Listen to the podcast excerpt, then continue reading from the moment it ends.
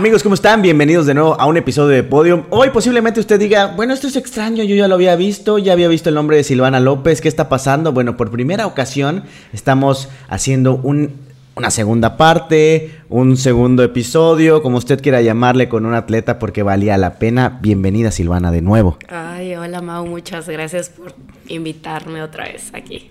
Esta historia que por cierto le invito a ver eh, en redes sociales, ya sea en YouTube, en Facebook, la primera parte de esta plática donde nos contaste la historia de ese pues terrible accidente que sufriste en el, en el racer, toda la parte de rehabilitación, que tú ya eras una nadadora, iniciaste en el deporte adaptado y ahora pues bueno estás en, en Paralimpiadas. Y esta etapa que para ti, pues nos platicabas que era difícil entender esta parte, como que la mente no, no alcanzaba todavía a dimensionar de que ya tenías que entrar en un nuevo mundo, ¿no? Sí. Este, pues sí, obviamente fue, como ya lo había dicho, pues sí, fue difícil como que todo este proceso, pero pues aquí estamos echándole ganas, dejando a México y a Campeche en alto. Fíjate que eres una, una atleta muy chingona porque a muchos atletas aún estamos regresando de la pandemia, aún estamos eh, pues empezando esta nueva, esta nueva vida. Ya no es la nueva normalidad como le llamaban antes, ahora sí es la realidad, la, nuestra nueva realidad después de casi tres años de estar encerrados. Y ustedes como atletas vivieron una parte complicada en pues en los entrenamientos. Hoy estamos viendo aquí las medallas de lo más reciente que, que fuiste de tu participación.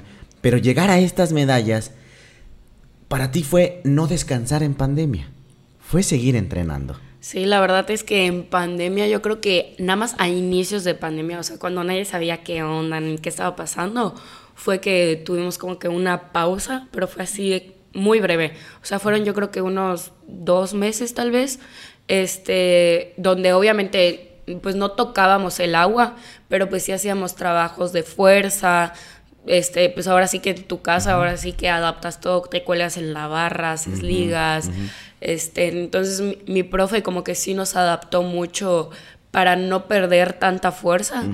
Y ya luego, pues ahora sí que tuvimos que sobrevivir a, ¿y ahora qué hacemos? Y mi profe pues empezó a buscar ideas de, de cómo poder nadar, pues ahora sí que en tu casa. Y me acuerdo que nos decía, compren una alberca de esas inflable y se amarran y nadan y nos mandaba series obviamente donde nadábamos estáticamente con la liga. Y ahora sí que afloje 15 minutos y 10 segundos rápido y 20 segundos de descanso, pero así así yo empecé a nadar en pandemia, este en una alberca y amarrada sin obviamente nada ni nadie, porque pues mis papás estaban ahí en mi casa, pero pues ni me pelaban.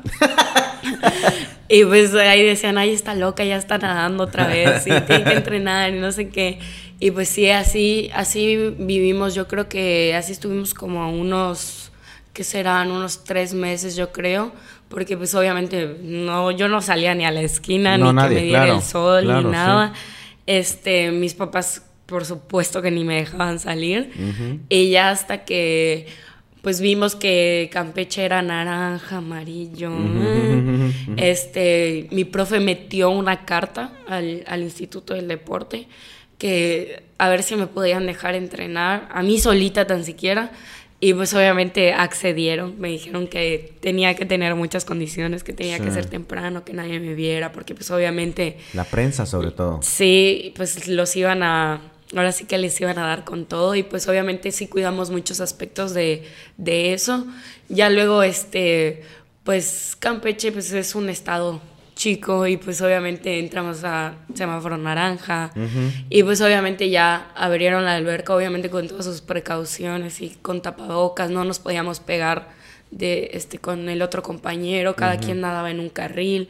Y pues obviamente la, la, alberca en donde entreno pues no, no es grande, o sea, tiene que como cuatro carriles, yo creo, es una fosa de clavados, es de 25, entonces obviamente pues sí, era muy, realmente éramos muy pocos lo que, los que íbamos, yo creo que íbamos como tres o cuatro personas a lo mucho a entrenar a esa hora. Fíjate que a veces eh, yo, bueno, yo, yo veía los entrenamientos de los atletas en pandemia encerrados.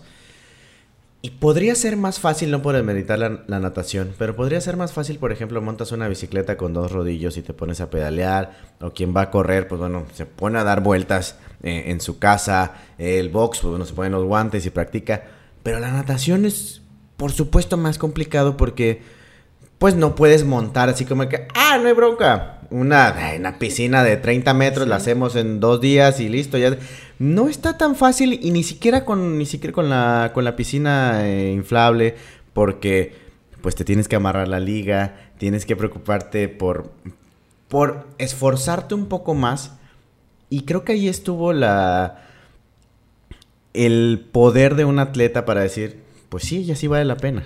Pues sí, obviamente te tienes que ahora sí que acoplar a lo que tienes, porque obviamente pues ustedes no me ven, pero yo creo que no soy una persona chiquita. Mido como unos 67. Tengo los brazos largos. Ahora imagínate entrar en una alberca donde mi, mi mano, al momento de pasarla, rozaba el, pues el piso. Y ahora, sí que nadabas así en chiquito.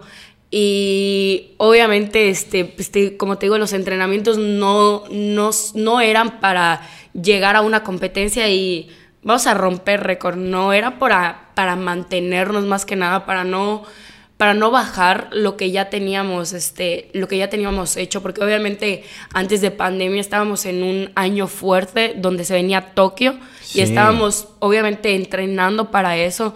Yo me acuerdo que pues entrenábamos un buen, yo creo que como unos 10 kilómetros al día, porque entrenábamos en la mañana y en la tarde teníamos dobles sesiones.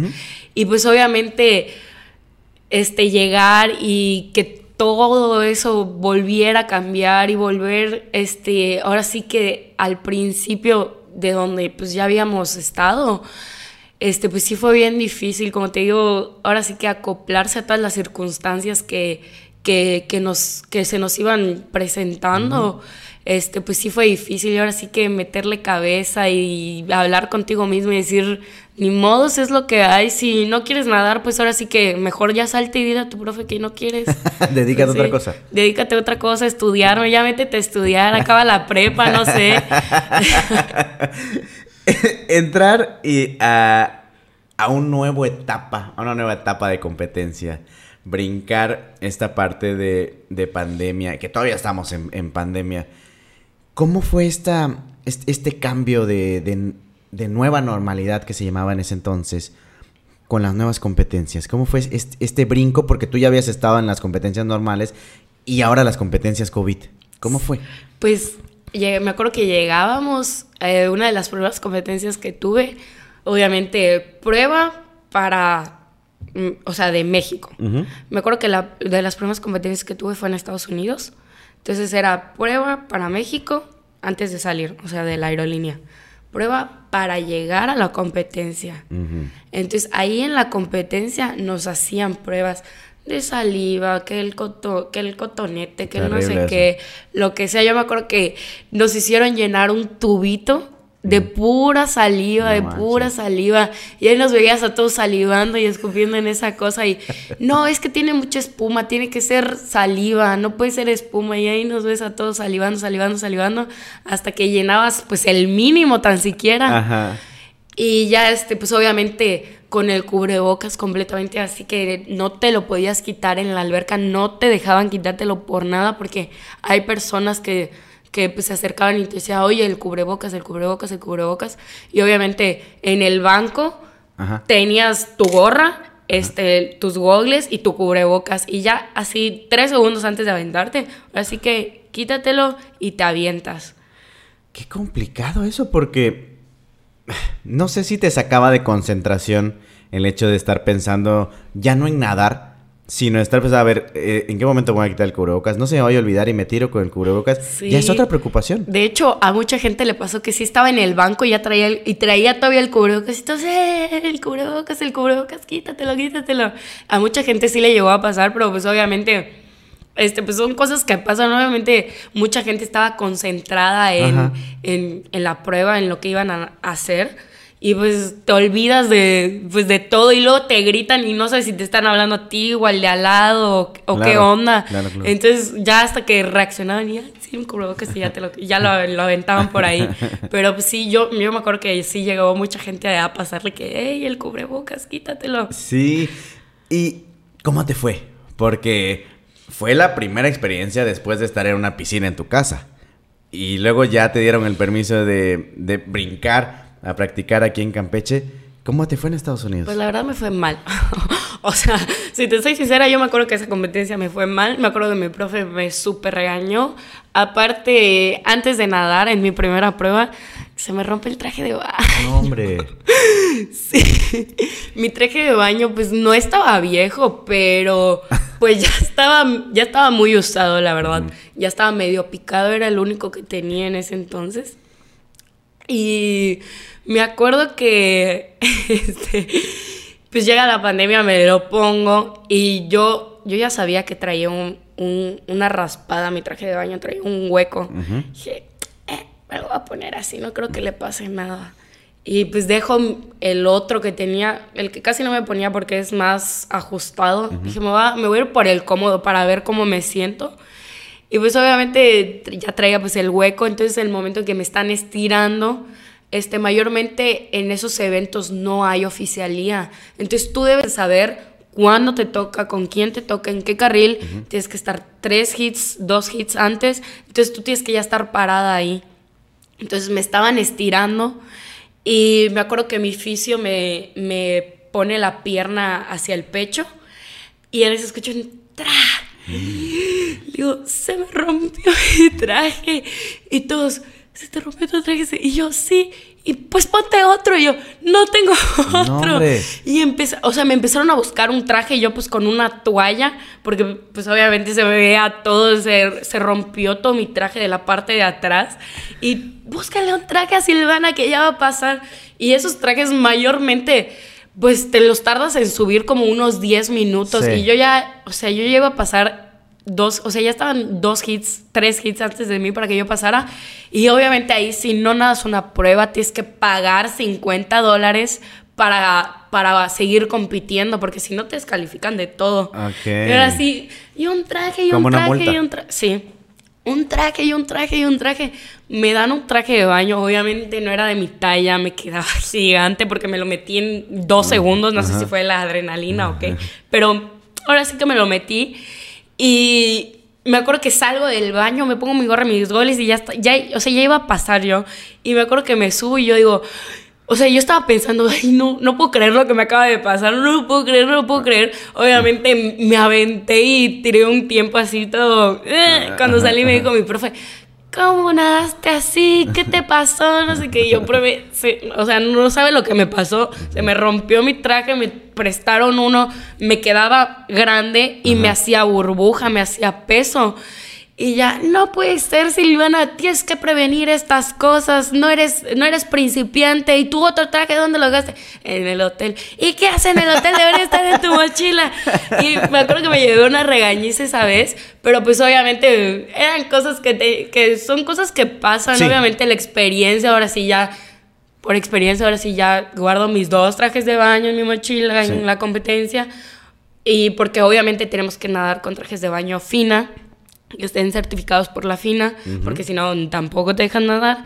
Entonces, obviamente, ahora sí ya con, con eso que me pasó, pues ya ya, ya venimos precavidas. Lamentablemente tenía que suceder algo así para que aprendieras si tuvieras que llevar dos o tres trajes de baño, certificados, por cierto, que, que esos trajes de baño, ¿quién los compra? Porque de entrada no son baratos. No. No se consiguen en el súper, no es algo así tan sencillo. ¿Quién, ¿Quién los compra? Pues mira, al principio pues los pagué todos yo, todos los, los, trajes de baño que he tenido, porque pues la, este, son, son este, hechos con un material especial. Entonces ese material especial este, no absorbe como tal el agua. Mm. Entonces... Como que la este, ajá, este, a mayor grado de que los vayas usando, pues van absorbiendo más agua y es cuando dices, ya, ya no funciona. Entonces, este, pues esos trajes de baño los había pagado todos yo, hasta que ahorita en la Paralimpiada me dieron uno. ¿Pero cuánto cuestan? Este, pues yo creo que así el más barato, que es el que se te, ahora sí que se te echa a perder más rápido porque tiene menos material, este, ronda de los, yo creo que entre 4.500 yo creo. Sí, pero si quieres comprarte ya uno bueno, está entre 6 y 10. 6 y 10 mil pesos solamente. ¿Para cuánto tiempo? Pues ahora sí que si lo cuidas bien, sí te puede durar bastante no tiempo. No como Silvana que lo, lo rompe. no, pero es que te digo que de por sí es, es, es, un material muy, muy delicado, donde si te sientas en algo rugoso, ah, se te raya si traes uñas largas, como yo. le clavas la uña y ya le abres hueco, porque sí me ha pasado que que lo medio rasgo y ya no, o sea, ya voy con ese pensamiento, con, o sea, ya me tengo que poner de que un short, me tengo que sentar en mi toalla para, para no, no rasgarlo. O sea, ahora, ahora entiendo por qué cuando salen, cuando llegan a la piscina están cubiertos o protegidos. Yo decía, pues para que no nos vean o a lo mejor les da pena o algo así. Cuando salen se ponen algo también. Sí, pues aparte porque hay frío, pero mayormente yo creo que es más que nada para proteger tu el traje de baño, porque sí. imagínate que si te rompa así en el carril, ¿qué, pues, ¿qué haces? Sí. Digo, no es así como que, pues no importa, me lo regalaron y le hago lo que yo quiera, pero sí está, sí está carito y, y es parte de de, la competencia. Si no lo, si no lo cuidas, te puede pasar lo, que te pasó a ti, que ya no puedes competir y ya se acabó toda la preparación. De nada pudo haber servido lo que, lo que practicaste en tu casa y, en, y, los permisos y todo esto y bla, bla, bla. Bueno, no fue el caso. Participaste, no te fue tan bien. Eh, Evidentemente, pues el profe Papacho. No, no fue ah, es cierto, el, entrenador nacional. El de entrenador nacional, es cierto. Papacho imagino que también debe haber estado muy cabronado. Pues yo la verdad se lo conté ya cuando regresé, pero pues obviamente sí mi tiempo y me dijo, pues ¿qué te pasó? Y le digo, ay, profe, si yo le contara. Y luego le cuento, a ver qué me pasó. Pero pues obviamente ya sabíamos que no íbamos a tirar un tiempo. La verdad que ahora sí que un buen tiempo. O sea, íbamos con, con expectativas de, pues entrenó. Porque no había una preparación. Lo que, lo que usted nos mandó, pero tanto usted como yo, como Papacho, sabemos que pues no va a ser la gran competencia de Silvana donde está aquí. Pues yo creo que así le pasó a la mayoría de mi equipo. O sea, realmente no solo yo estaba así, sino todos los que fuimos a esa competencia. Este, todos los de otros equipos igual estábamos así. Sí, porque fue como un stand-by. Fue como, sí es cierto, estabas entrenando, estabas practicando, pero no fue lo mismo. Y aparte el ánimo tampoco era igual porque pues era sin gente, eh, no había las porras, no había los gritos, era solamente entre ustedes. Era como una cascarita. Sí, que ahora sí que Imagínate entrenar sola tú todos los días, levantarte y tú y hablar contigo misma. Tú puedes, échale ganas, vamos. Solo son dos horas de entrenamiento. Pero ahora imagínate estar dos horas de entrenamiento en una alberca donde no puedes ni ver nada, ni hablar con gente, ni ahora sí que ni ver un paisaje, ni nada, ni... Ahora sí que pues no estar contigo mismo, ahora sí que momentos para pensar y reflexionar sobre si lo que estás haciendo vas por buen camino o, qué, o, qué, o qué hacer. E, ¿Eso pudo haber afectado entonces en, en el pase a, a, Tokio? ¿Eso pudo haber lo que, lo que afectó? Pues definitivamente sí fue y obviamente muchas otras circunstancias porque pues vivo en un, en un estado donde es nivel del mar y los demás de mi equipo pues viven en altura y pues mayormente ellos tienen más ventaja que nosotros, simplemente por eso. Entonces, este, pues digo que fueron muchas cosas, obviamente no es lo mismo entrenar aquí que en México, porque ahora sí que en México, desde que te levantas, abres los ojos, ya estás haciendo ejercicio y ya estás pensando en eso. Entonces, aquí obviamente... Porque es como un campo de concentración. Sí. O sea, eso vas. Sí, y yo aquí obviamente pues tengo más responsabilidades, pues estoy con mi mamá, este, tengo Que no es que sea la culpable porque te ayuda un chingo no, en todo. obviamente no. Pero pues obviamente igual me dice, oye hija, ve a hacerme esto, ah, llévame a tal lado, ayúdame con esto. Y la verdad yo encantada, la verdad me encanta estar con mi mamá. Mucha gente lo ha visto, que me acompaña a todos lados y se preocupa por mí, y me cuida y me todo, soy su chiquita. Entonces, este, pues obviamente, pues, ¿cómo le pagas a tu mamá todo lo que ha hecho por ti? o sea, con simple hecho de llevarla a la esquina al Oxxo, comprarle algo del súper que le faltó para la comida, pues ya, ya es algo. Y pues obviamente te digo que tengo más responsabilidades, tengo que ver más cosas aquí. Y como estoy solo yo con mi mamá ahorita, pues obviamente solo, solo somos nosotras dos. Porque pues mi hermana vive en Mérida, mi hermana pues está estudiando, ahí trabaja, mi papá no trabaja aquí, entonces entre semana estamos solo mi mamá y yo y somos las únicas que estamos en Cuando casa. estás en Campeche eres como que la luz de tu mamá porque, uff, ya llegó Silvana, qué bueno. Digo, qué bueno que, que, esté entrenando y esté preparándose porque es su sueño, pero qué bueno que ya está en Campeche porque ya me puede ayudar. Sí, obviamente cuando, cuando me iba o cuando no estaba aquí, sí era de que todos los días me habla, pero háblame, ¿cómo estás? No sé qué, ¿cómo, cómo te sientes? Y yo, mamá, estoy bien, tranquila, no pasa nada, estoy cansada, obviamente, pues, la verdad cuando estás en una competencia o en una concentración, pues sí usas tu teléfono, pero ¿qué más lo quieres usar? Prefieres dormir, descansar, no saber nada de nadie, porque obviamente estás abrumado de, de, pues, de tantas cosas. Pero pues al fin y al cabo, pues digo, mi mamá siempre me ha apoyado en todo, nunca me ha dicho no, o sea, nunca me ha dicho, no, hijita, no puedes hacer esto, no puedes ir a esta competencia, no puedes hacer tal cosa. Ella siempre, y mis papás siempre han buscado la manera de, de, pues ahora sí que ayudarme a realizar mi sueño. Y yo creo que pues mi carrera se la debo más que nada a mis papás. Porque ellos son los que ahora sí que me han pagado todos los viajes. Y, y sí, son los que me han mantenido estando aquí, estando en México, yendo a otras, a otras competencias. Ellos son los que que me las han pagado. Porque, digo, entendemos y se sabe que pues hay apoyo por parte de las autoridades, hay apoyo por parte del gobierno y chalala. No es tanto, la realidad es que pues es un, que un porcentaje muy mínimo comparado con lo que hace la, la familia por el atleta. La familia, en el mejor de los casos, que el atleta trabaje, bueno, tiene forma de subsistir, pero en el, en el caso como en el tuyo, pues la familia es la que apoya y a veces no da. Tienen que hacer cosas fuera de, de, lo que hacen realmente, pues para buscar la lana y poder pagar, porque no es nada barato los vuelos fuera del país, el hospedaje, el, el traje, vaya, tantas cosas que hay alrededor de, de un atleta que se resuelve en dinero. Sí, obviamente este, la natación es, bueno, yo creo que cualquier deporte, es un los deportes son caros.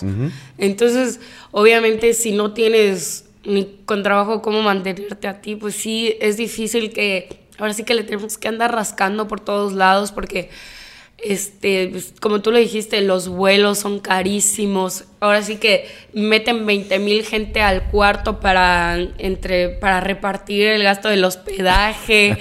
ahora sí que me tocó comprar cosas en un súper para, para gastar menos en comida.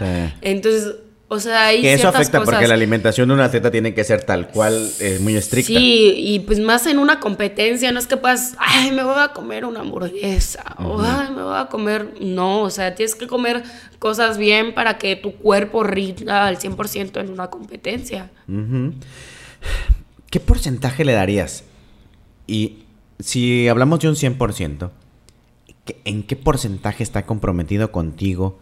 El, el gobierno o las autoridades en, apoyos?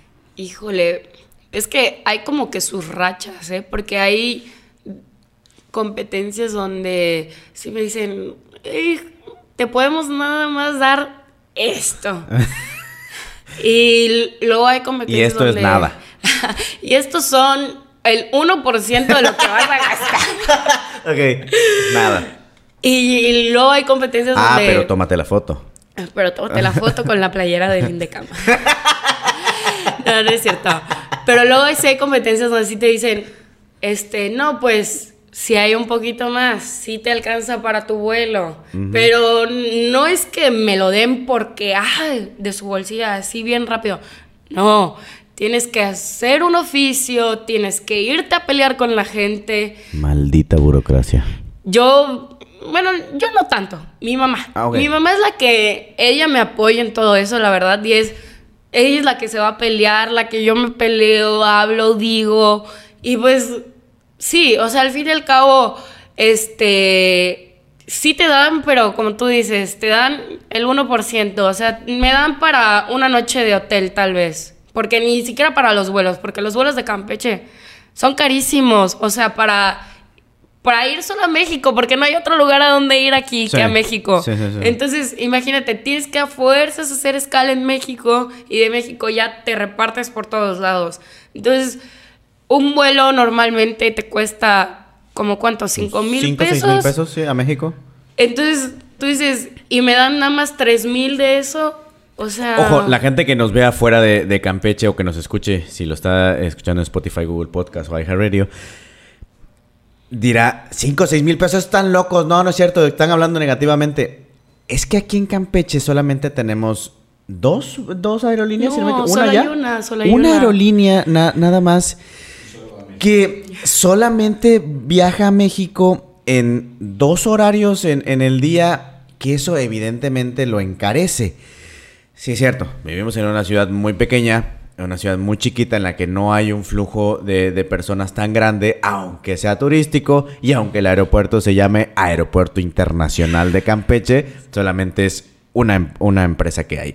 Y eso lo hace más caro. Por supuesto, si te vas a, a Mérida, Yucatán, pues ahí hay más opciones, te saldría un poco más barato, pero tienes que meterle o pensarle en el transporte también. Sí. Entonces es una por otra. Sí, obviamente me dice mi mamá, pues checa a ver cuánto te sale en Mérida.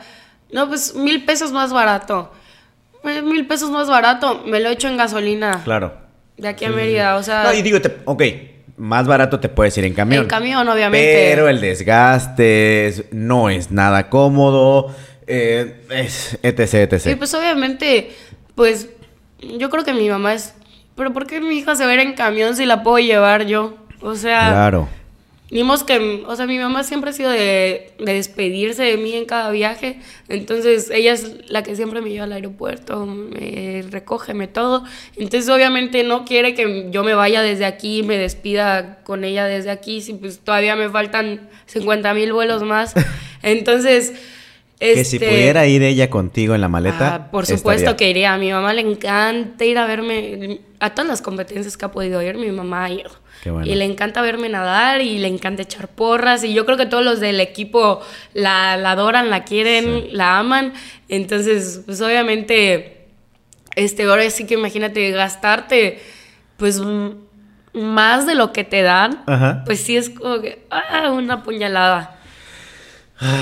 Y eh, a veces, y ya recibí críticas por esto, pero a veces eh, el gobierno no le gusta que, que se hablen de estas cosas negativas porque siempre tiene que ser positivo todo.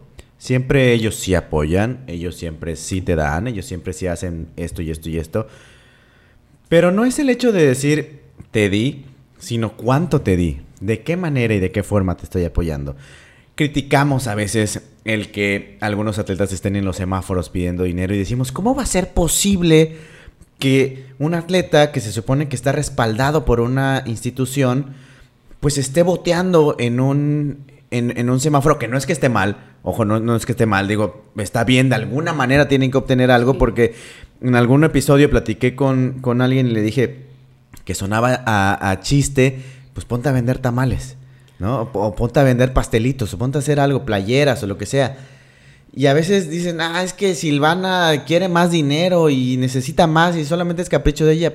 Pero es que sí te hace falta la lana. Sí, obviamente, igual la manera en que te dan el dinero. Obviamente que si te tienes que pelear con 20 mil gentes, ¿cómo es que te están dando el dinero? No te, está- no te lo están dando porque quieren apoyarte, te lo están dando ahora sí porque lo estás exigiendo. Y no te lo dan en el momento, lamentablemente. Ajá, o sea, hay veces que a mí me toca pues irme a México como, como ahorita, que, o sea, no me puedo esperar a que ellos vengan y me den el boleto o me den el dinero.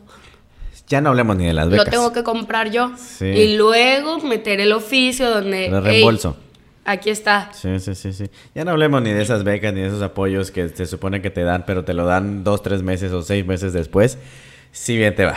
Este ya con tu Sí. cara me dijiste todo. Pero pues obviamente no solo pasa aquí, o sea, No, pasa no, no. en todos los Digo, estados. no, no o es sea, echar culpas es- solamente de Campeche, no. ni que yo me esté quejando con, con la gente de Campeche, que no, no, no es cierto. Pero pasa en todos lados. Sí, obviamente todos los deportistas hemos carecido de eso. Todos nos tenemos que pelear con nuestros estados. Todos estamos igual porque dicen que no hay dinero, que no hay tal. Pero pues, ¿qué le podemos hacer más que pelear? Ahora sí que defender lo que más crees. Sí. Estamos en, no sé en qué momento se esté transmitiendo o estén ustedes viendo o escuchando este episodio, pero el día de hoy estamos en vísperas del, eh, del Mundial.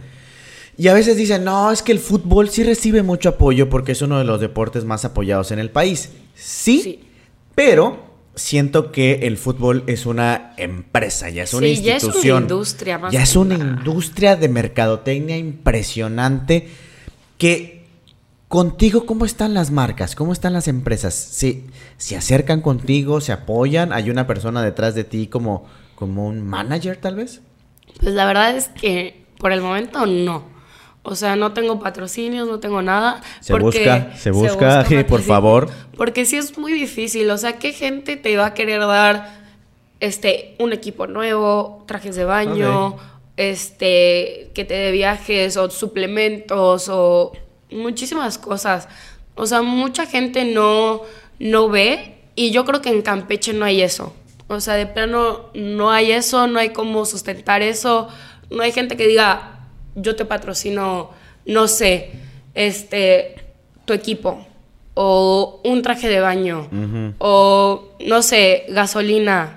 no, o sea, no hay gente que, que haga eso en Campeche. O sea, yo al menos no conozco, no me ha tocado que digan, yo te quiero, o sea, yo te patrocino, no me- la verdad es que no me ha tocado. Sí. Entonces, pues ahora sí que el estado en donde vivimos pues sí es complicado, o sea.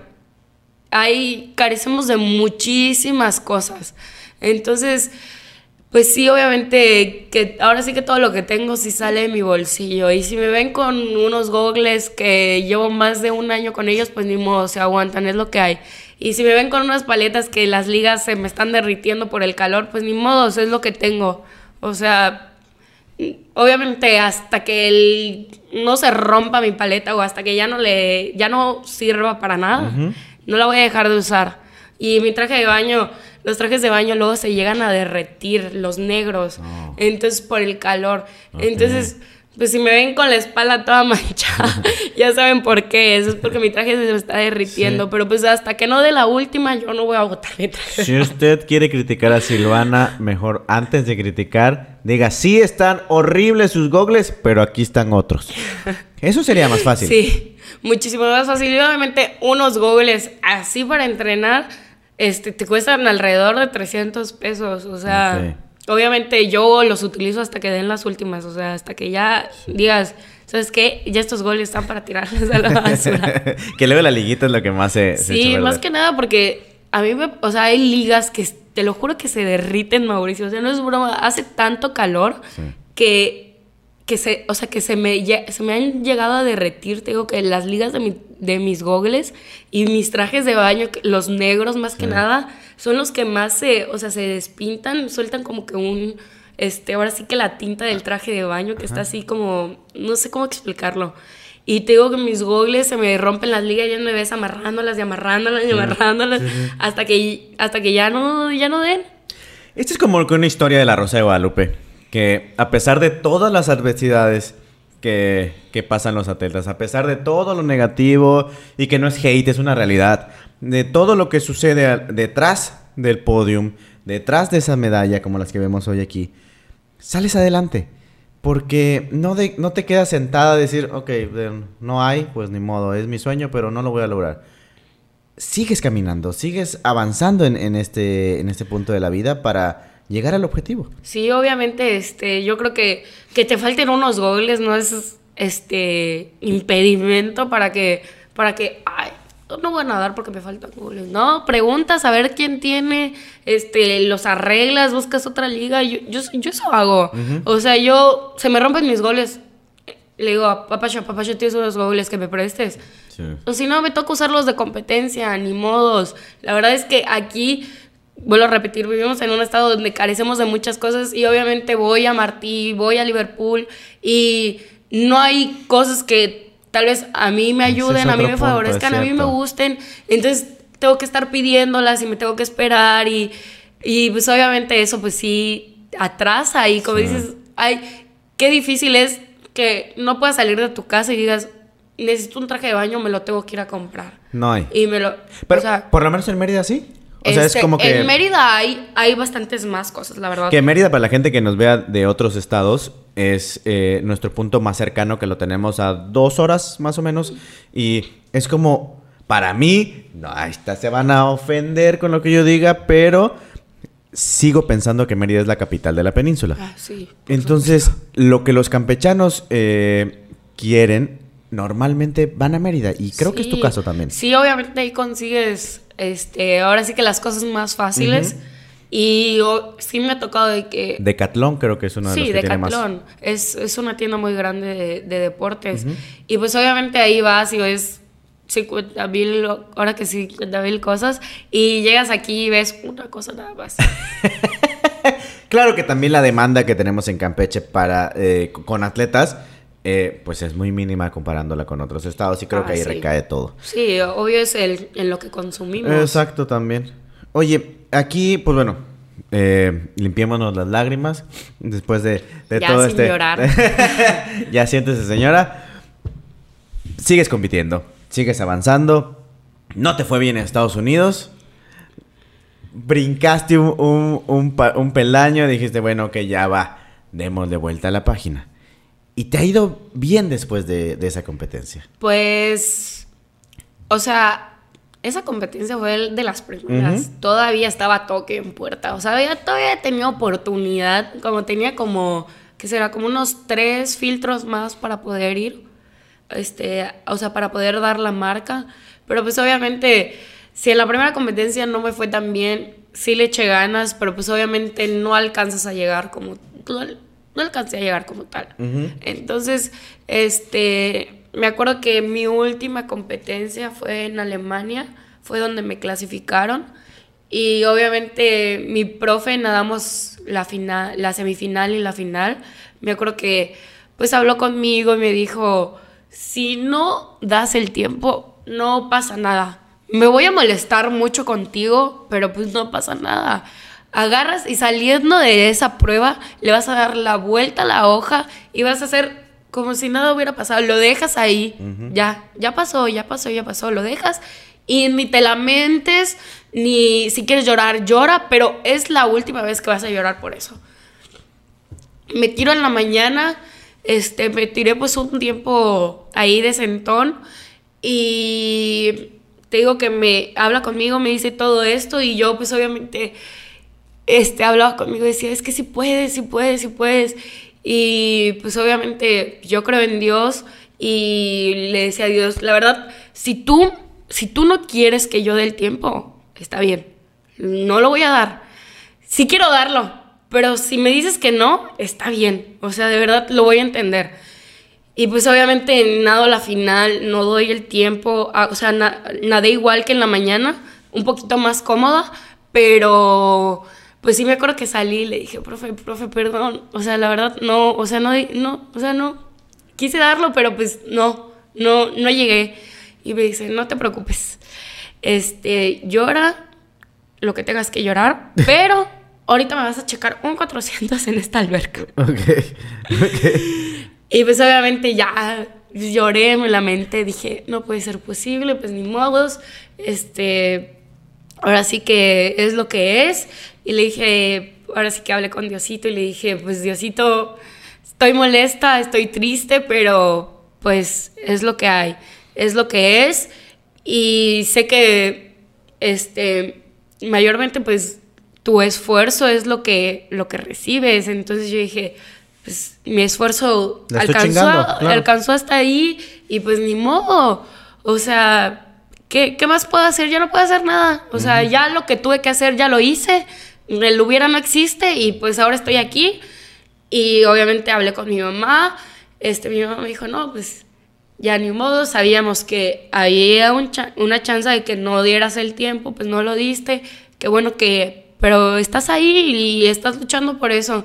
Entonces, pues yo me acuerdo que me cambié, me quité mi traje de competencia, me puse un traje normal y ya me dice mi profe, ahora sí vas a checar, vas a checar otro 400 en la alberca de, de afloje. Y yo, bueno, y pues ya me puse a checar, este, y me dijo, ves como si puedes, obviamente con paletas y en circunstancias diferentes, este, ves el tiempo que diste, ves como si puedes, o sea, literalmente todo está en la mente, o sea, todo está en lo que tú te propongas, en qué tanto te bloquees al momento de, de estar en ese banco, porque es una prueba que no dura dos segundos, o sea, dura mínimo cuatro minutos con treinta, así ya siendo la mejor del mundo y ya siendo así más o menos pues unos cinco minutos.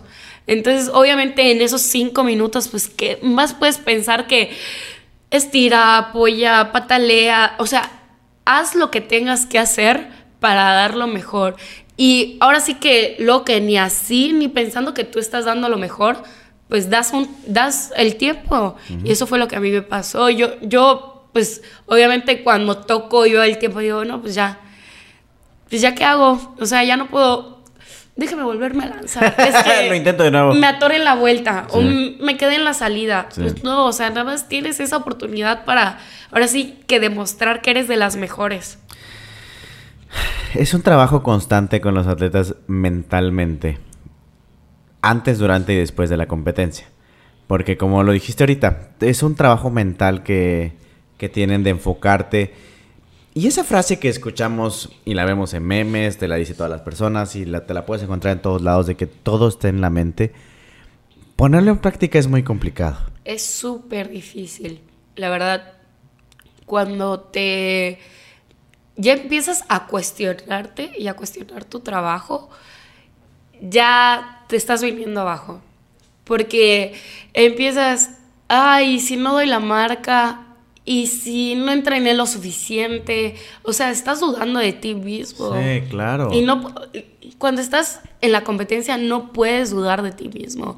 Y pues obviamente a mucha gente nos pasa, a mí me pasa, yo creo que a todo mundo es, y si no entrené bien, y si me falta esto, y si me falta lo otro, y si me faltó este eh, dar lo mejor de mí en tal serie o en tal cosa, este obviamente ya pones en duda lo que tú has hecho y no puedes tener, o sea, no puedes este, permitirte eso. Ahora sí que tienes que llegar, al menos conmigo, tienes que llegar al banco pensando que tú eres la mejor. Y que no hay persona más chingona que tú. Eso. Y no importa que la gente diga, ay, qué pesada eres. Así tienes que llegar. Y se escucha así de que, ay, qué fácil. No, es súper difícil pensar que, o sea, tener esa mentalidad de que soy una chingona, voy a poder, voy a lograrlo, voy a hacer el tiempo que yo quiera, que yo, o sea, que yo me diga, obviamente no vas a alucinar que, ay, hago 1.20, voy a hacer 1.5, pues no, o sea, son cosas, real, o sea, algo realista.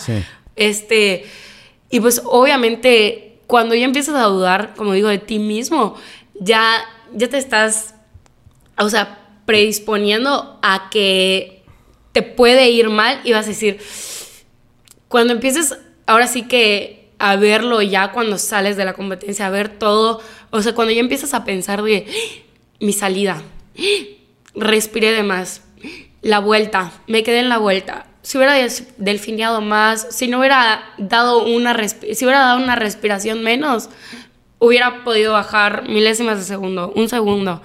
Entonces, obviamente empiezas a pensar todo eso y es súper difícil porque, como te digo, son pruebas que no duran dos segundos. O sea, la mínima prueba que dura es un 50. ¿Cuánto más puedes hacer un 50? Yo hago 33, 32.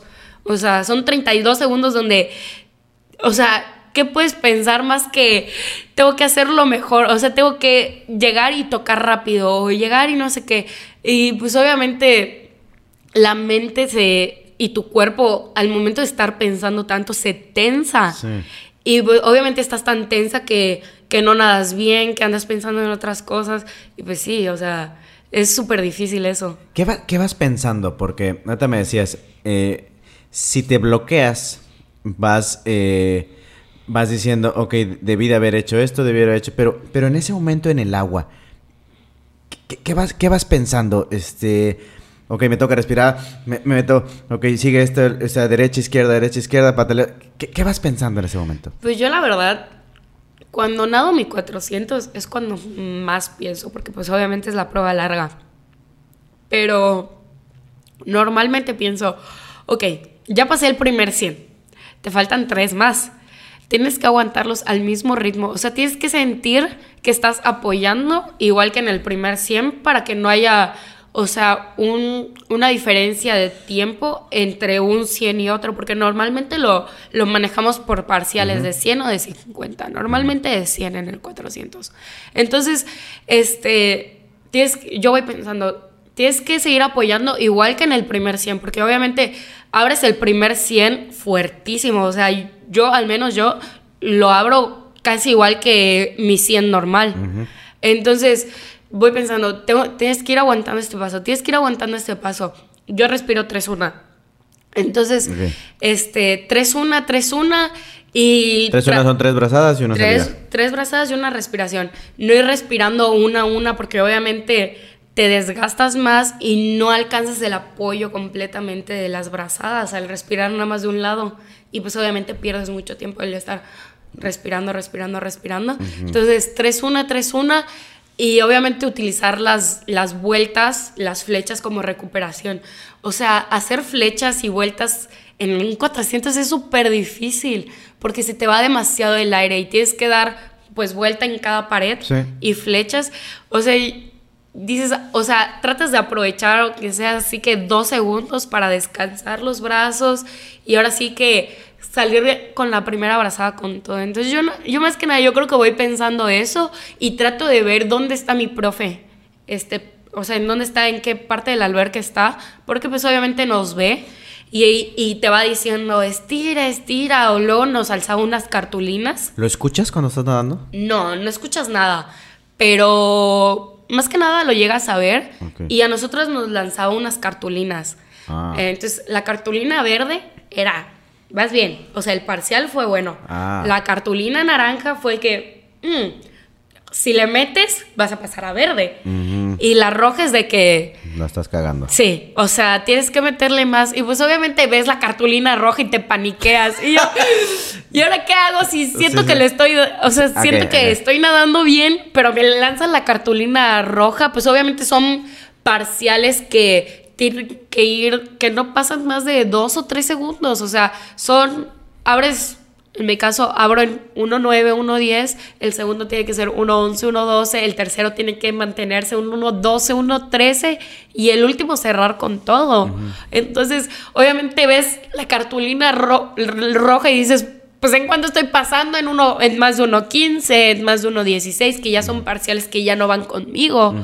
Y ahora y me faltan dos cienes más para nadar. ¿Qué haces? O sea, ¿cómo puedes mejorar eso? O sea, ¿cómo ahora sí que empiezas a sacar todos tus truquitos de mete más la abrazada o ahora sí que respira más, haz más vueltas, más patada, este, apoya más y... Entra la experiencia entre la experiencia, obviamente, empiezas a, a, ver, pues, qué más puedes hacer para mejorar eso. Pero pues hay días donde simplemente no, o sea, simplemente el cuerpo no puede. O tú ya no puedes, obviamente, mentalmente igual no puedes. Y obviamente, pues, ver la cartulina roja es... Ah, es súper feo. No, claro. Yo me, pues obviamente cuando entrenamos, mi profe es, te digo que lo manejamos por parciales. Entonces, me dice, si son parciales de 50, tengo que hacer abajo de 36. Entonces me dice, un 36 más y te aborto. O sea, sí. y, te aborto. y vuelves a empezar desde el inicio. No me importa que ya lleves, ya, o sea, ya, estés ya vayas a terminar. Si tú no me das el tiempo que yo te estoy pidiendo, vuelves a empezar desde cero. Y así, o sea, así repetimos las series. O sea, nadar el 400 es muy difícil porque más que nada tienes que tener mucha resistencia de que no puedes subirte tanto entre, entre cada parcial, entre cada 100. ¿Sigues viendo iguales todas las piscinas? ¿Sigues, o sea, para ti, es lo mismo meterte a, nadar, hacer 100, 200, 400. Todas las piscinas son iguales. O pues, o hay ahorita una que digas, no, la esa competencia fue la mejor. O, o esta competencia, ay, no me gustó tanto. O para ti es igual, solo tú vas a nadar. No, la verdad es que sí se siente la diferencia. Mayormente, este, las albercas nosotros, lo, nosotros los nadadores le decimos, es que la alberca se siente pesada, se mm. siente pesada.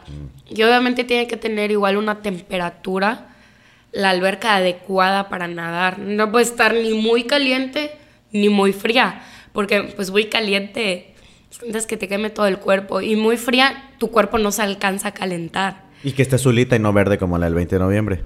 Nah. Exactamente.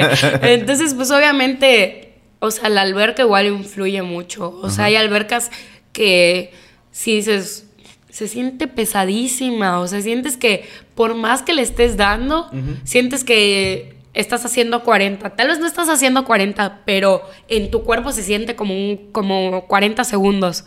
Entonces, yo creo que las, de la alberca que más me ha gustado, yo creo que hablando aquí en México, la de Cancún. La de Cancún es, ahora sí que es alberca es rapidísima. Y la peor, ay, me van a funar aquí, pero yo la de Guadalajara. Es que, bueno, tuvimos una muy mala experiencia ahí. ¿Cuál? Que estábamos en un selectivo ahí en Guadalajara y la alberca este, tiene como que unos paneles y uno se había roto. Entonces nos mandan a la alberca de de afloje y ahí competimos y obviamente esa mm. alberca era, yo me acuerdo que, o sea, de esa competencia yo me acuerdo que hasta me salió doliendo el pecho y yo decía, ¿por qué me siento así? Pero es, fue una alberca muy pesada, la verdad, yo creo que ha sido una de mis peores competencias que he tenido. Sí, de hecho yo creo que ha sido la peor competencia que he tenido. Pero sí, o sea, yo creo que la alberca de Cancún es de las mejores de aquí de México. ¿Y en las de Campeche te sientes bien? pues como te digo, yo nado en una fosa. Realmente, pues... Pero has experimentado en, otras. Pues he, he llegado a nadar en el 20, antes nadaba en el 20. Y es igual una alberca rápida. O sea, la gente que viene, que ha competido del sureste de aquí, sí creen que sea una buena alberca.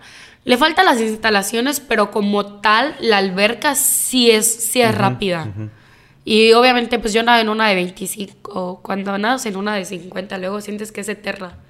Ok. Sí, sí, sí. Ah, exactamente, la comparación de las vueltas que tienes que dar, porque no es lo mismo eh, la vuelta de campana, la cantidad de vueltas que vas a dar también. No, este, obviamente, yo cuando me aviento en una de 50, te digo que nada en una de 25, la, la sientes eterna y tú, ¿y cuando llego a la pared? No está la pared? Sí, sí, sí, sí. Este, entonces, sí se siente la diferencia, los tiempos sí cambian porque la vuelta. Si tienes una muy buena vuelta, te da una ventaja. Uf. Pero si tienes pues una no tan buena vuelta como yo, te va a ayudar mucho la de 50. Y más que nada, pues nosotros competimos en albercas de 50, no tenemos competencias en albercas de 25. Entonces ahora sí que, ¿es de 50 o es de 50? Es, es difícil em, cazar y lograr hacer esa vuelta perfecta. Yo recuerdo cuando, cuando nadaba a veces me pasaba que daba la vuelta antes.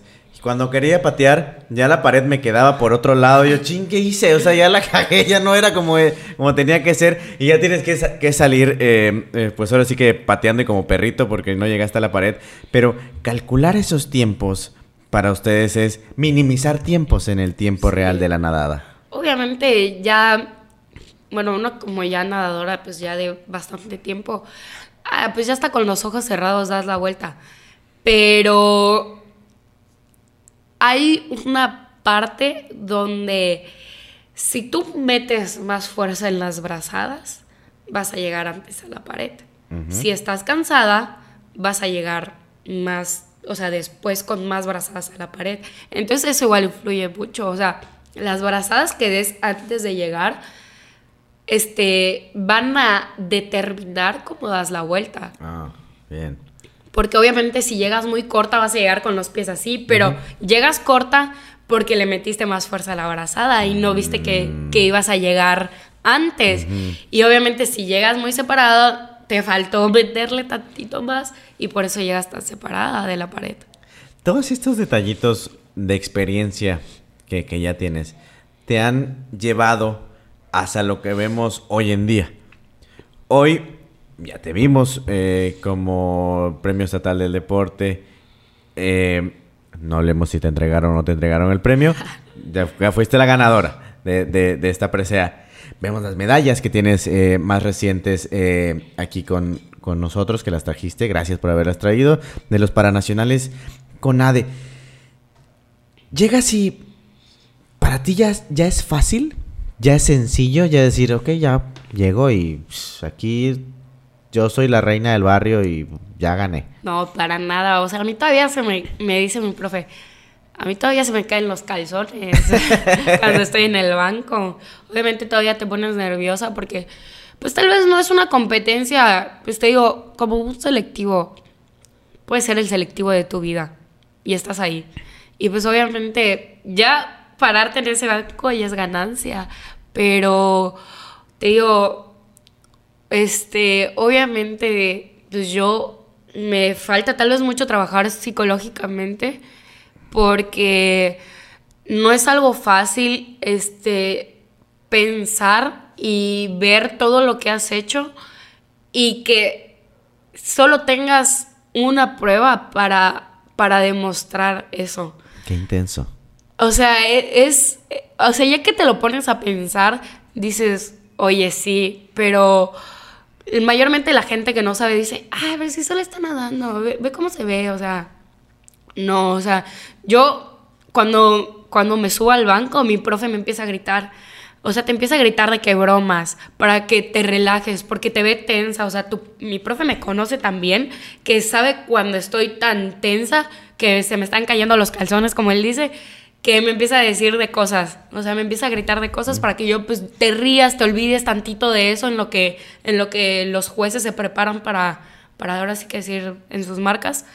Y este, pues sí es una parte difícil de llevar eso, te digo, yo siento que a mí como atleta, lo digo pues ahora sí que hablando sinceramente, me falta muchísimo en el tema psicológico, porque pues obviamente sí tenemos psicólogo, pero pues no como tal que puedas hablar con él. Es, que esta semana me he sentido tal y tal. Y luego en los entrenamientos, me acuerdo que mi profe tenía un psicólogo con nosotros ahí en los entrenamientos, que al momento de que alguien te dice, tú puedes, y lo escuchas de alguien más, ya te lo estás creyendo. Diga quien te lo diga. Yo al momento que alguien que él me decía, tú puedes, vamos, tú puedes, tú puedes llegar a ese tiempo, tú puedes, ya te lo empiezas a repetir tanto que dices, sí, sí puedo, sí puedo, sí puedo, sí puedo. Y sí lo haces, pero necesitas tal vez escuchar a terceras personas que crean en ti. para que tú creas en ti misma. Porque pues obviamente sí está en duda siempre lo que tú haces, pero ya que te lo recalque alguien más que te diga, eh, es que sí puedes, sí puedes, sí puedes, sí puedes, ya yo creo que ayuda un poco a, que realmente tú te lo creas. ¿Hoy te sigue afectando tu, discapacidad? ¿O eso ya es así como ah, segundo término? Pues la, la, verdad, mucha gente tal vez pensaría que no, pero sí. O sea, es, es algo que con lo que pues obviamente voy a vivir siempre. La gente, pues mucha gente no ha visto tal vez mi pierna y dirá, ah, es que no tiene nada. Con un pantalón se le tapa. Pero pues ahora imagínate vivir todo el día en un pantalón y estoy en un deporte donde muestras tu cuerpo. O sea, no es como que, ah, me voy a poner mi pantalón para nadar. Sí, sí, sí. Pues no, o sea, sí, obviamente, como te digo, las personas nuevas que llegan a mi vida, tal vez al principio sí dicen, wow y te preguntan, que no me molesta nada que me pregunten de, ¿te puedo tocar tu pierna? O, ¿qué sientes? ¿La sientes? ¿Qué pasa? O sea, ¿qué, qué pasa? Sí. Este, Porque es una curiosidad. Sí, y la verdad no tengo ningún problema en contestar ese tipo de preguntas. Pero pues sí, o sea, sí te, a mí todavía me llega a afectar de que, pues tal vez no me puedo poner tal cosa porque no me queda o no puedo usar tal cosa porque no la puedo usar de plano. Entonces, ¿Cómo qué?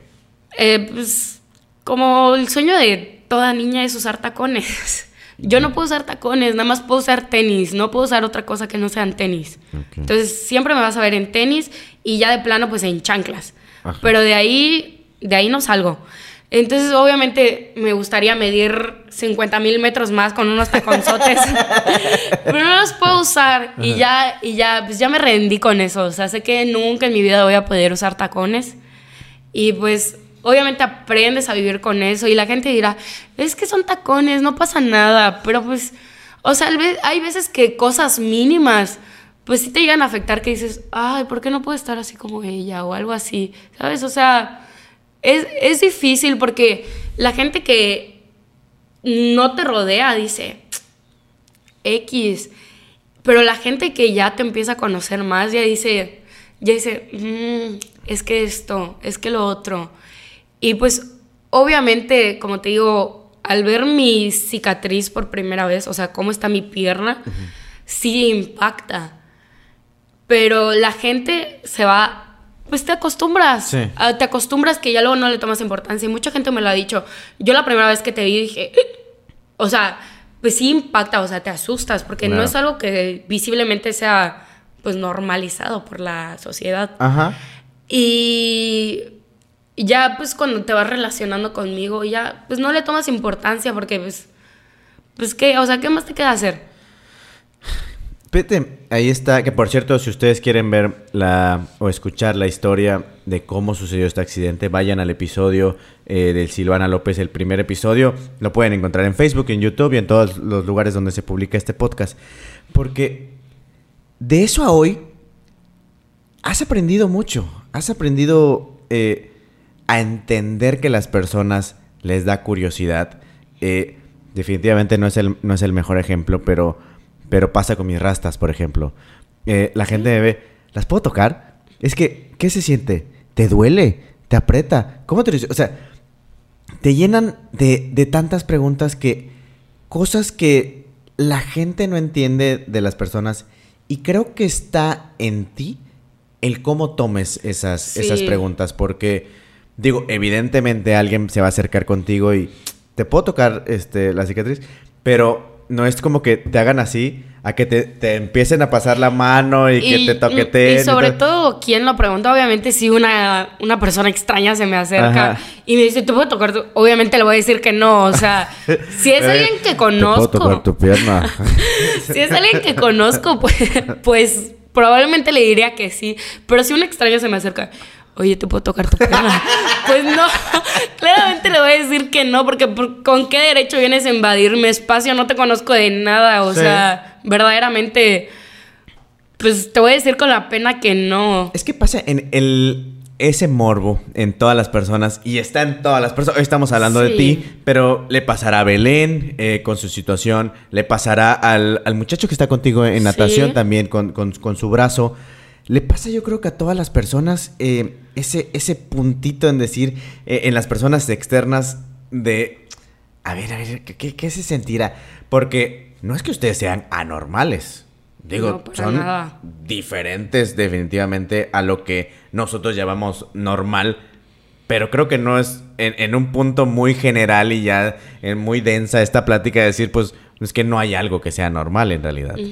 Eres diferente. Sí, y pues obviamente, como tú dijiste, depende de cómo te lo tomes, porque obviamente hay días buenos, hay días malos, hay días peores, y obviamente yo al principio tal vez no lo entendía y me molestaba mucho que la gente me viera, que no podía, te lo juro, yo no salía en short, no salía en falda, no salía en vestido, siempre usaba pantalón porque no me gustaba que la gente me viera. Y obviamente tú dices, sentir esa mirada juzgona, porque así es la gente, Sí. este, que te están viendo, que te observan, que dicen, ay, pobrecita, pero pobrecita, ¿por qué? O sea, "Pobre- pobrecita de qué? De nada. Y, y luego que te pregunten, o sea, el simple hecho de que te vean feo, dices, oh, ¿por qué me ves feo? ¿Qué te estoy haciendo? No te estoy haciendo nada. Sí. O sea, no te pasó a ti. Sé que es el morbo, pero si no es tu vida, no te metas, no te importa lo que los demás hagan o dejen de hacer. El accidente me pasó a mí, no a ti, ni a ningún conocido tuyo, al menos que sea yo tu conocida. pero si no, pues no te metas, o sea, simplemente ignora. O sea, yo siento que sí, el morbo gana muchísimo, pero no saben cómo una mirada puede cambiar el estado de ánimo de una persona, de verdad. ¿Te has peleado con alguien con, con esa situación de decir, a ver, cabrón, qué pedo? Pues no pelear, pero eso me pasó hace poco, fíjate. estaba yo en el pastor suizo del malecón y estaba cenando con la mamá de mi amiga y con mi amiga. Entonces ya habíamos terminado de cenar. Ellas cenaron. Yo me acuerdo que ese día no cené, no tenía hambre. Me sentía mal. Y me acuerdo que me paré de la mesa. Iba entrando otra mesa ahí al lado de nosotros, donde estábamos sentadas. Y me acuerdo que un señor, pues yo creo que debería tener como unos entre 45, 50 años, yo creo. Joven. Joven. joven jovencito. no, no, no. Me acuerdo cómo se me quedó viendo con una cara. Y yo me acuerdo que me lo quedé viendo y le puse una cara que le, el señor hasta se volteó. Me, me, hizo así.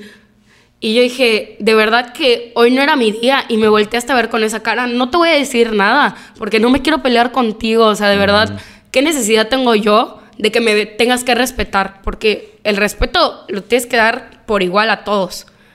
Entonces, híjole, yo creo que esa vez le dije a mi amiga, es que ese señor de verdad me vio con una cara que me hizo sentir muy mal y agarré y me fui a mi casa. O sea, yo seguía ya, no quise saber nada de nadie. Qué feo que a veces como sociedad no, no entendemos ese punto, esa delgada línea que existe entre, entre dos personas. Que pasar esa línea y romper la privacidad solamente con una mirada, que que esa persona pudiera haber dicho, pues es que ni le dije nada, ah, sensible, si ni le dije nada. Pero con una mirada dijiste todo. Sí, o sea, con una mirada me juzgaste, pues sí, o sea, me viste, me viste feo porque me vio feo ese señor, me vio feo y no se me va a olvidar tu cara, ¿eh? Este, me vio feo y yo dije, híjole, o sea, venía saliendo de entrenar del gimnasio y yo dije, estoy cansada y te volteo a ver y me ves tan feo como tengo algo en la cara o, o, qué. O sea, ¿por qué me ves así? O sea, en tu vida me vas a volver a ver, así que ignórame. O sea, de verdad, ignórame. Prefiero que la gente me ignore que a que me vea feo. Porque te digo, la, o sea, es que el simple hecho de mirar y los ojos lo dicen todo, la cara lo dice todo. El simple hecho de ver feo a alguien y que se dé cuenta. Sí. Ya es, o sea, la persona, o sea, al menos yo que siento, o sea, sí me doy cuenta de eso, yo digo, o sea, hubiera me hubiera venido mejor en pantalón para esto. O sea, si me vas a venir a, a ver así, que hay días que, la verdad, a mí me gusta salir de fiesta, me gusta ir a cenar, me gusta ir a tales lados. Y digo, pues para para juzgones, pues mejor me hubiera venido en pantalón, para que me viene en short, para que me viene en falda, o para que me viene en vestido. O sea, hay días, te digo, que no amaneces de la mejor manera y, y no quieres que la gente te voltee a ver, pero pues ahí está. Y te digo, yo no me he puesto a pelear con la gente, pero pues tú me estás viendo feo, pues yo también te voy a ver feo. Claro. O sea, Y, te y te aguantas. Pues Porque el que me perdió el respeto primero fuiste tú, no yo. Y yo no, no te estoy haciendo nada malo ni te estoy perjudicando. Y pues obviamente tú ya me chingaste mi día porque ya me viste feo. Y mi mirada no te va a afectar en nada porque tú no tienes nada, eso es lo peor. Solo te estoy viendo feo. Tú me estás viendo mi pierna y me estás viendo feo.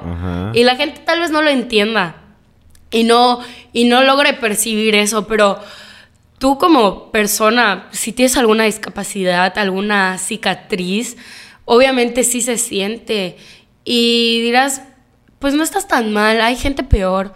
Sí, hay gente peor, pero a todos nos afecta de maneras diferentes. No es lo que tengas, sino cómo te tratan las personas. Exactamente. Qué cañón. A veces eh, podemos decir que hoy solamente tienes cicatrices en la, en, la pierna. ¿Has pensado tatuarla, por ejemplo? De, de Pues- hacerle algo para decir, pues si ya me la están viendo, pues le pongo un tatuaje y que vean el tatuaje y que cambie eso.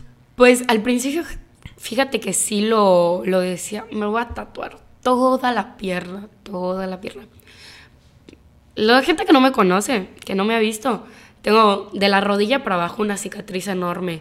En la espalda tengo otra y aquí tengo otra y tengo muchas cicatrices más en, la- en las piernas. Las de la espalda son donde te quitaron eh, el, El músculo para ponerte en la pierna. Que esa historia está en el, en el episodio pasado. E- Entonces, este. sí, al principio sí pensaba, me voy a tatuar toda la pierna, toda, toda, toda la pierna.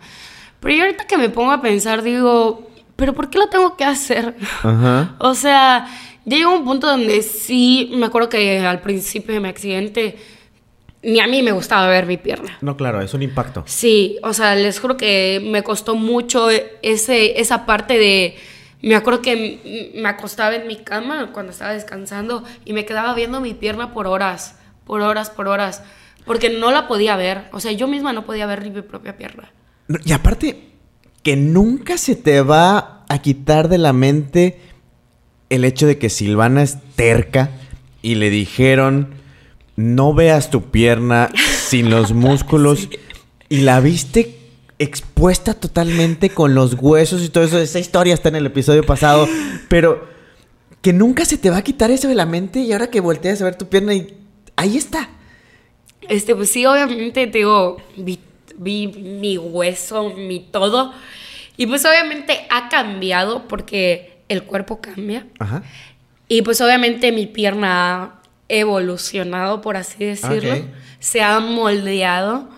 Entonces, obviamente no estaba como estaba al principio, cuando, que te decía que yo me veía la pierna por horas para Sí. acostumbrarme a ella. Ya no está así. Ajá. Pero pues obviamente sigue siendo algo impactante que, que obviamente me levanto y hay veces que se te que a mí se me olvida que, que pues, te levantas así en la, ahora sí que en la pendeja Sí. y, y ves eso y dices, ay, me pasó esto. Estoy así. ¿Hoy te da miedo volver a subir un racer? Pues miedo no, pero definitivamente no me subiría con cualquier persona. Ni con el que estabas ese día. Mm, Pues la verdad, la, la verdad no, no me subiría contigo de nuevo. si ves esto, no me subiría contigo de nuevo. Yo creo que no me subiría... Eh, tendré que confiar mucho en esa persona, porque hay gente que luego por maldad, porque así se le dice maldad, piensan que es juego, pero no es juego, le dan un acelerón no causa nada de gracia eso, al menos a mí no, y a mucha gente tampoco. Yo conozco personas que les da mucho pánico ese tipo de cosas y por a veces por hacerse de, de las de El chistoso. de chistosito le pegan un acelerón al coche o algo y la verdad es que no causa nada de risa. La verdad a mí todavía me da miedo subirme con gente que no sé cómo maneja. Me da miedo. O sea, yo de hecho no me subo a coches de personas que no sé cómo manejan. O sea, de verdad, si me subo contigo es porque realmente confío en ti. Pero si no, Valórenlo. sí, porque si no, de plano no me subo. O sea, prefiero que prefiero que mi mamá vaya por mí o irme o esperarme a alguien que, que, que en sí confíe porque No hay un taxi mucho menos. Sí, sí, sí desconfío mucho de, de la gente. O sea, sí me pongo tensa. Sí me pongo tensa cuando, cuando, cuando estoy en, pon tú, en Ciudad de México en un Uber. Ajá. Sí me llego a poner tensa de que ya quiero llegar, ya quiero llegar, ya quiero llegar. Porque yo creo que hasta el mínimo choque me podría paniquear mucho. Porque todavía sí, sí, sí sigue sentida. Yo me acuerdo que una de las primeras veces que me llegué a subir este, a coches después de mi accidente, me acuerdo que todavía cerraba los ojos y sentía cómo me volteaba. De hecho, tengo una anécdota con mi hermana. Estábamos, no me acuerdo por dónde estábamos, pero me acuerdo que ella dio un, un volantón. Y yo me acuerdo que cerré mis ojos y te juro que yo reviví ese accidente. Qué cabrón. Y me acuerdo que yo me puse a llorar y le grité a mi hermana, en tu vida, cuando yo me vuelva a subir contigo, vas a manejar así de feo y así. Porque te lo juro que no me vuelvo a subir contigo. Y me acuerdo que yo estaba llorando y mi hermana, pero Silvana, tranquila, no pasó. No me importa, no me importa, no quiero que lo vuelvas a hacer, no quiero que manejes mal cuando estés... Es más, si puedes manejar como viejita cuando estás conmigo, maneja, porque no me voy a quejar. De verdad, mi hermana se queja de, de mí y me dice, es que manejas como viejita. Pues no quiero chocar, no quiero tener un accidente, no quiero ni, ni mucho menos afectarme a mí ni a terceras personas, que eso es lo feo cuando le, cuando, ahora sí que tú de, este, ahora sí que afectas a alguien más. Como fue tu caso. Como fue mi caso. Y obviamente el peso recae sobre ti porque, ¿quién es el que iba manejando?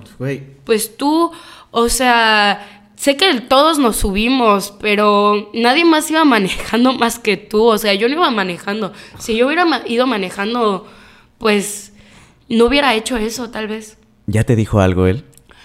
Pues llegó a hablar conmigo. La verdad, me llevo con él. No somos los grandes amigos. Evidentemente.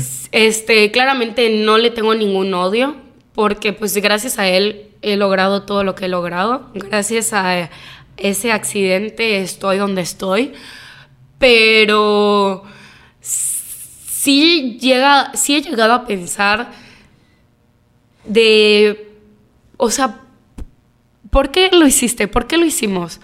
Este, tal vez sé que no es la culpa completamente tuya, porque todos tuvimos una, una culpa, pero sí es alguien que verdaderamente perdón si lo ves, pero yo creo que nunca te lo he dicho, que si veo, no es alguien, no es una persona que me agrade. Lo siento mucho. No me agradas tanto, no me agrada él como persona, la verdad tampoco. Lo he, lo he llegado a conocer y no es una persona que, que sea mi, mi máximo. Entonces... No por lo que te... No por lo que me hizo, no, de verdad, no por lo que me hizo, sino él como persona, no. Este, y pues luego nunca se lo he dicho, así que si has de escuchar esto, díselo. Pues lo siento.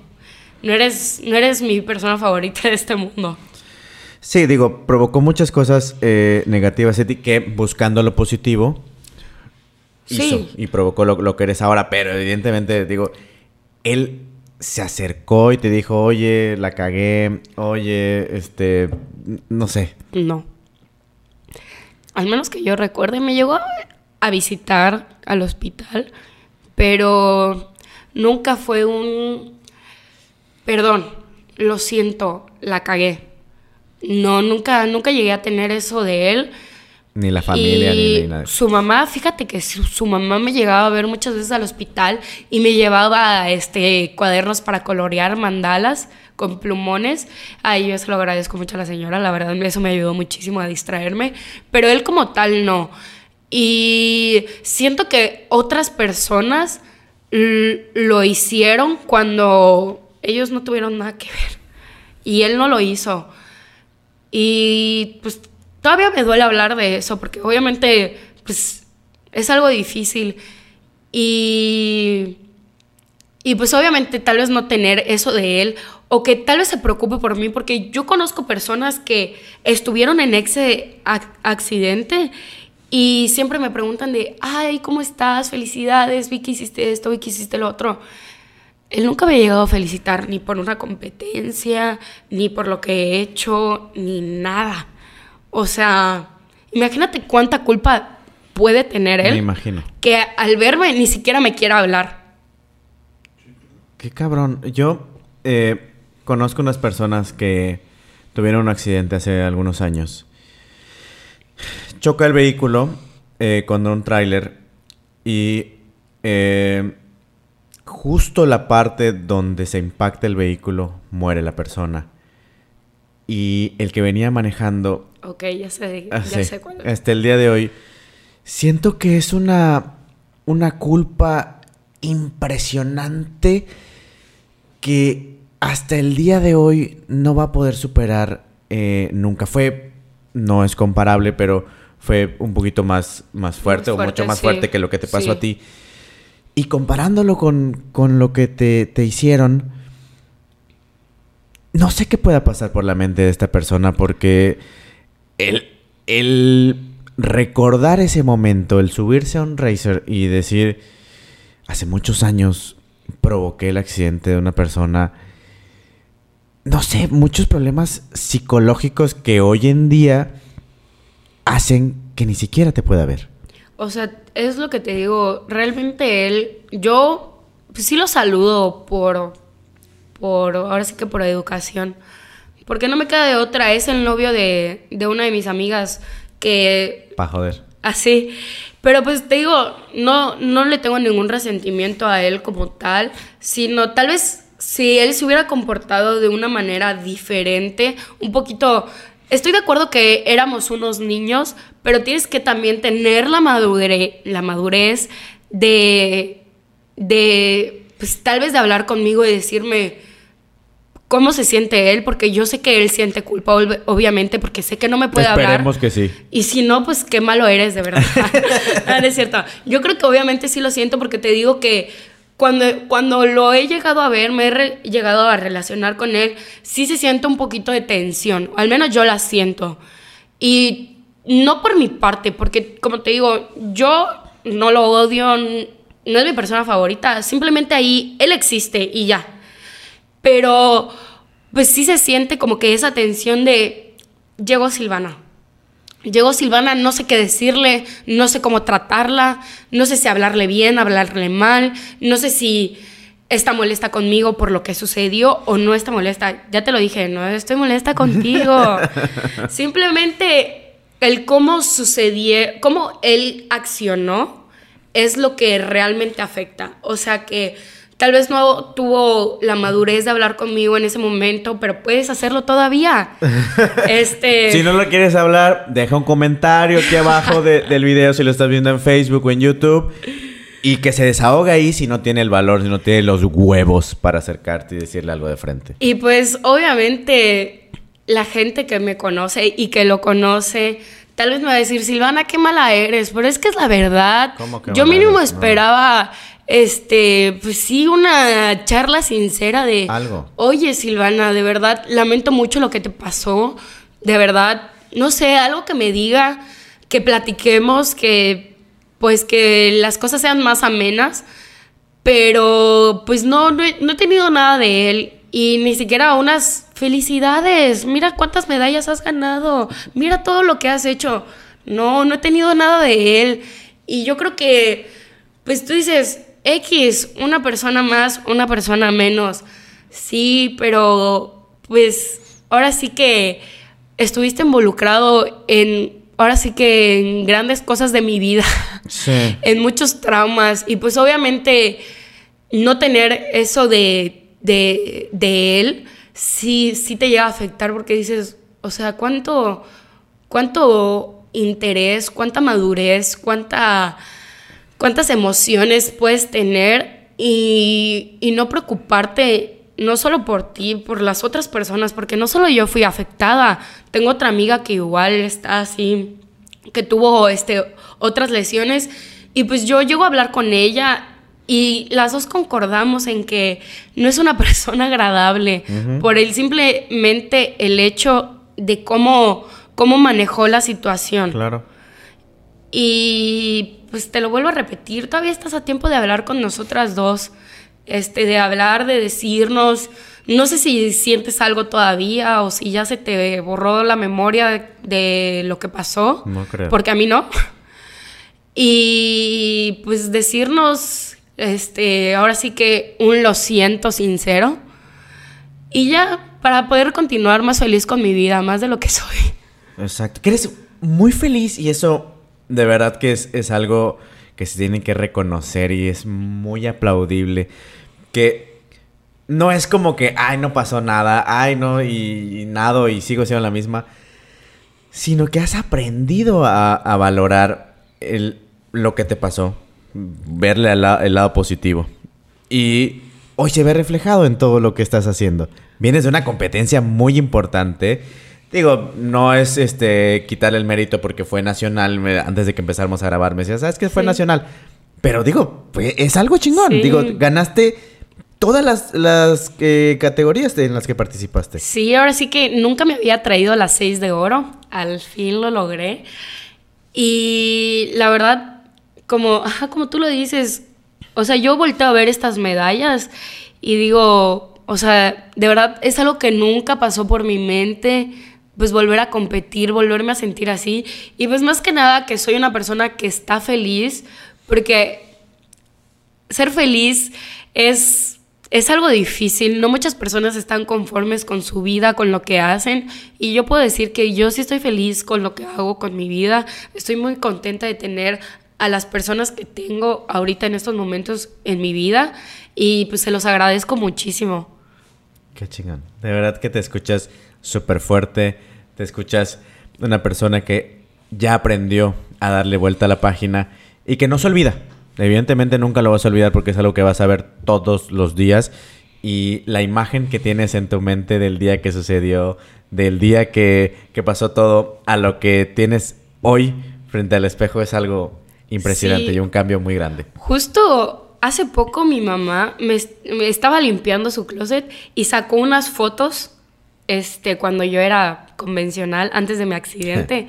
y le digo a mi mamá, es que mamá, no me acuerdo de mí antes de mi accidente. O sea, no me acuerdo cómo era. Y me dice, y me muestra una foto donde salgo de pies a cabeza.